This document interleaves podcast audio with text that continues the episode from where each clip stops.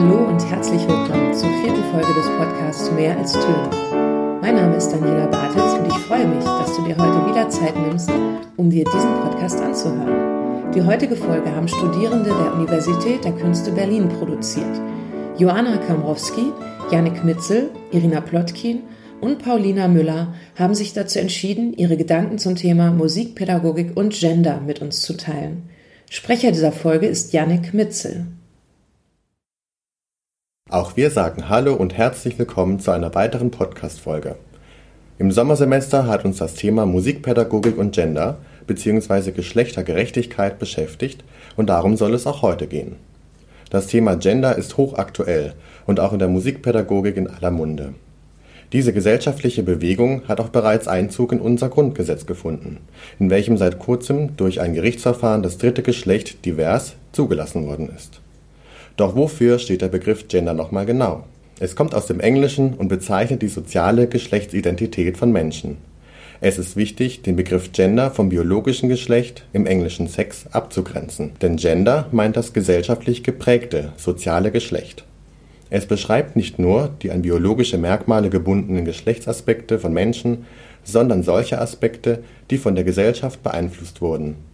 Sie haben sich im gesellschaftlichen Zusammenleben herausgebildet da wir ja zurzeit in Berlin studieren und leben, haben wir in den aktuellen Berliner Rahmenlehrplan geschaut, was wir hier zum Thema Gender finden. Und siehe da, auch hier spielt die Frage über die eigene Identität und die Reflexion über Lebenskonzepte eine bedeutende Rolle. So heißt es zum Beispiel, die Integration geschlechtsspezifischer Perspektiven in den Unterricht fördert die Wahrnehmung und Stärkung der Lernenden mit ihrer Unterschiedlichkeit und Individualität. Die Schülerinnen und Schüler werden bestärkt, unabhängig von tradierten Rollenfestlegungen Entscheidungen über ihre berufliche und persönliche Lebensplanung zu treffen. Doch was hat Gender nun auf der praktischen Ebene mit Musikunterricht zu tun und wie können die Grundsätze des Rahmenlehrplans in Schulen umgesetzt werden? Zu dieser Frage konnten wir Christine Lörbert aus Freiburg interviewen. Sie unterrichtet Musik an einer Schule für hörgeschädigte Kinder und Jugendliche. Wir fragten sie, worin sie den Unterschied zwischen Jungen und Mädchen im Musikunterricht sieht und wie sie damit umgeht. Nur in der, in der Form des Explorierens. Also wenn Mädchen dann mal diesen ersten Schritt gemacht haben, sind Mädchen gleich auf. Aber man muss ihnen eine Möglichkeit geben, in einem geschützten Rahmen. Ich mache oftmals sowas, ich nenne das immer ähm, Murmeln. Also, dass sie einfach ausprobieren, ausprobieren, ausprobieren und es gibt noch gar kein richtig und falsch. Und Mädchen trauen sich in diesem akustischen Nebel mehr. Und gerade Schlagzeug finde ich immer unglaublich. Jungs halten sich ja per Natur äh, für Schlagzeuger. Ich habe noch keinen guten Schlagzeugerjungen erlebt, hingegen extrem gute Mädchen. Mädchen machen das erstmal nicht. Also wie kriege ich das hin, dass es so unruhig ist, dass sie den Weg dahin finden und dann in diesem geschützten Rahmen ausprobieren und dann zeigen sie sich auch. Also dann ist es leichter für mich auch zu sagen, Mensch, jetzt die Bühne gehört dir. Sie brauchen nur nochmal einen anderen Zugang, aber dann schweben Mädchen gleich auf. Das finde ich zumindest. Obwohl Christine Löbbert einen gendersensiblen Unterricht für wichtig hält, gründete sie an einer jungsdominierenden Schule dennoch einen reinen Mädchenchor. Wir wollten wissen, welche Beweggründe sie hierfür hatte und welche Reaktion diese Herangehensweise ausgelöst hat. Es hat sich eigentlich ja auch so entwickelt, dass Jungs, für Jungs das erstmal was sehr Unmännliches ist zu singen. Also, dass ich dachte, warum kämpfe ich denn immer mit den Jungs? Die Mädchen möchten singen, warum mache ich denen nicht ein Angebot und es den Jungs nicht an? Und jetzt werden die neidisch. Und dann denke ich, na, das ist doch wunderbar, der Hunger kommt mit dem Essen. also offensichtlich haben sie jetzt den Appetit und darum geht es mir dass sie selber Lust haben. Und eben mich freut es jetzt, dass die Jungs das auch sagen. Das war vor fünf Jahren noch anders. Aus wissenschaftlicher Sicht hat Christine Löppert mit ihrer Herangehensweise offensichtlich dramatisiert und hat damit einen positiven Effekt erzielt. Doch was bedeutet dieser Begriff? Um in der Pädagogik geschlechtersensibel arbeiten zu können, ohne gleichzeitig Stereotype weiter zu verfestigen, brauchen wir ein Wissen, um über verschiedene Strategien und Möglichkeiten das Thema der Geschlechtergerechtigkeit zu verhandeln. Dabei unterscheidet Katharina Debus, Diplom-Politologin, zwischen der Dramatisierung, der Entdramatisierung und der Nichtdramatisierung. Die Dramatisierung ist dann angebracht, wenn ich als Lehrperson ganz bewusst dazu anregen möchte, über das Thema Geschlechtergerechtigkeit nachzudenken. Dies kann der Fall sein, wenn sich in der Schule Begrenzung für die individuelle Vielfalt aufgrund von Stereotypisierung von Geschlecht auftut. oder wenn Menschen wegen ihres nicht stereotypen Verhaltens hinsichtlich des Geschlechts ausgegrenzt werden. Darüber hinaus kann ich mit dieser Methode anderen Wissen zur Verfügung stellen, um ihre Probleme selber besser verstehen zu können. In diesen Fällen bietet es sich an, bewusst über das Thema Gender zu sprechen, es also zu dramatisieren. Das Gegenteil der Dramatisierung stellt logischerweise die Entdramatisierung dar, worunter Strategien zu verstehen sind, die zum Beispiel auf andere Formen der Konstruktion oder auf andere Formen sozialer Ungleichheit wie soziale oder ethnische Herkunft verweisen. Auch das Sichtbarmachen von Vielfalt und Individualität innerhalb einer Geschlechtergruppe oder die Kontextualisierung von Stereotypen und bestimmten Verhaltensweisen sind mögliche Formen der Entdramatisierung Zudem sagte Sozialwissenschaftlerin Annette Bartsch, dass ein Entdramatisieren von Geschlecht im schulischen Alltag helfen kann, den heimlichen Lehrplan für Geschlechter zu durchbrechen. Dabei gilt es, Stereotype wie der störende Junge oder das brave Mädchen zu dekonstruieren und zu hinterfragen im Sinne eines Undoing Gender.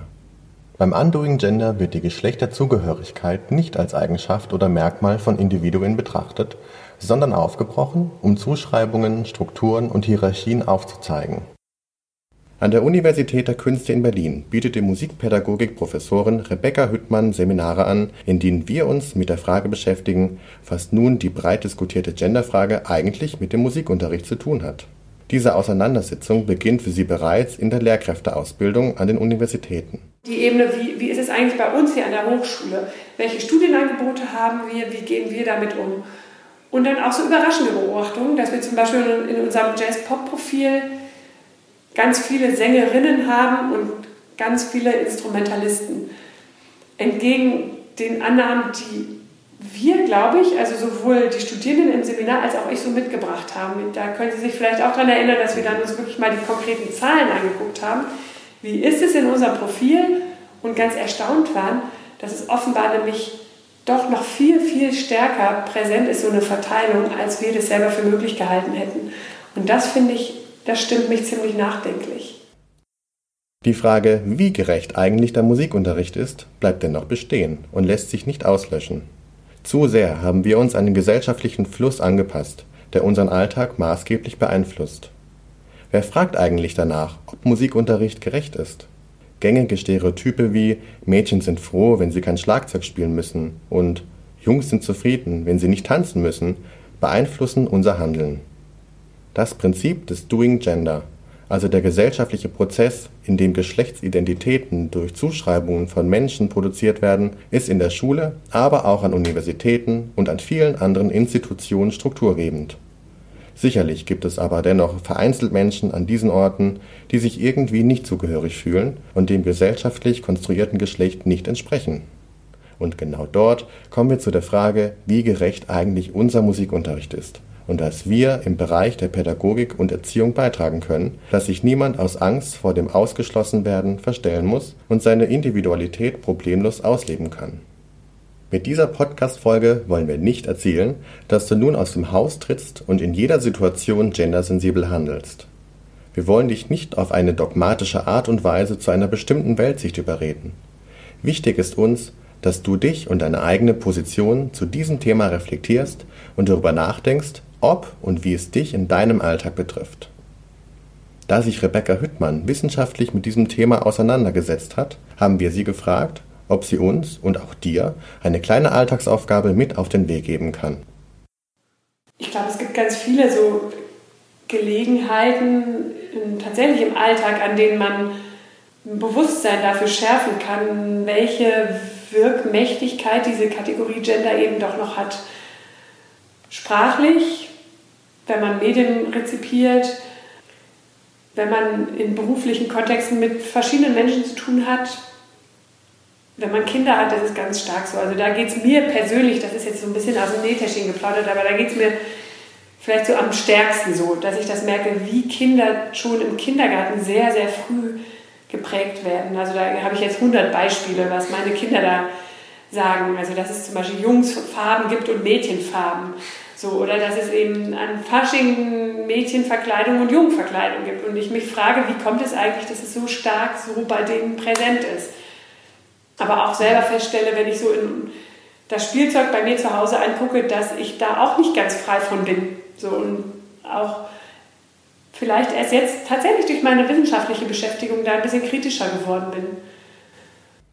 Als eine kleine Sensibilisierungsaufgabe von unserer Seite kannst du dir vielleicht vornehmen, dass du das nächste Mal, wenn du vor einer Klasse oder einer Gruppe stehst, einfach mal nur beobachtest, wie das gesellschaftlich geprägte Geschlecht deinen Unterricht beeinflusst und wie du damit umgehst oder umgegangen bist. Wer weiß, was du dabei entdeckst und welche Methoden du für dich entwickelst, um genau diesem Problem entgegenzuwirken und einen Unterricht zu schaffen, der ein wenig gerechter für alle Schüler innen ist, unabhängig von ihrem Geschlecht. Das war die vierte Folge des Podcasts Mehr als Töne. Ich bedanke mich bei Joanna Kamrowski, Jannik Mitzel, Irina Plotkin, Paulina Müller, Christine Löbbert und Rebecca Hüttmann, dass sie ihre Gedanken zum Thema Musikpädagogik und Gender mit uns geteilt haben. Wir bedanken uns für deine Aufmerksamkeit und freuen uns über Feedback und Kommentare auf dem Blog mehralstöne.de. In der nächsten Folge werden weitere Studierende der Universität der Künste Berlin zu Wort kommen. Ich freue mich, wenn du wieder reinhörst wünsche dir bis dahin viel Freude beim Musik machen und unterrichten.